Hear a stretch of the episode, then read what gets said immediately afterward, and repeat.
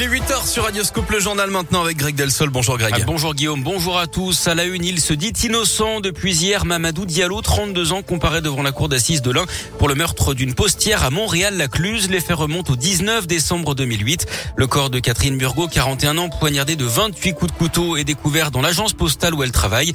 L'ADN de cet homme a été retrouvé sur un sac euh, à proximité du corps de la victime et sur le monnayeur, mais pas sur la dépouille. S'il reconnaît être entré dans l'agence postale ce jour-là, avoir vu le corps et s'être emparé d'une liasse de billets, il nie être l'auteur du crime. Pour les parties civiles, cette semaine de procès s'annonce comme très éprouvante.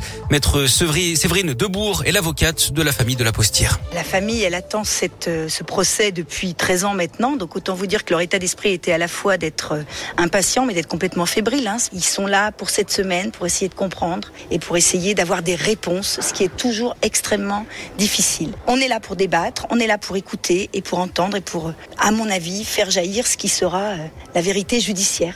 L'enquête s'était tournée dans un premier temps vers un autre suspect, Gérald Thomasin, acteur césarisé en 1991 comme meilleur espoir. Gérald Thomasin porté disparu hein, depuis fin 2019. Un non-lieu a été prononcé concernant sa possible implication dans le meurtre de la postière.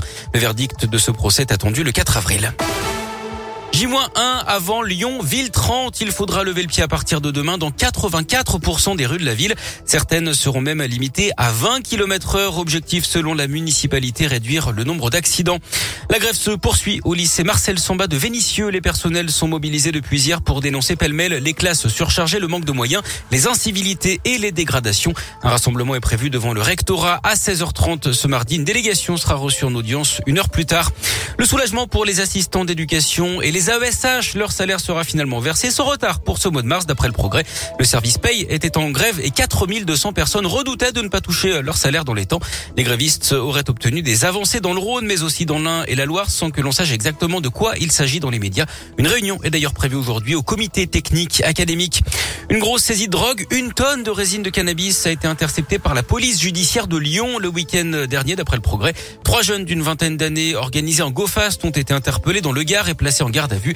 Ils sont originaires de Savoie et du Var. Ils ont été placés en détention provisoire. Des coups de feu tirés dans la porte d'un appartement à Vénissieux. Ça s'est passé samedi vers 22h dans le quartier des Minguettes d'après plusieurs médias.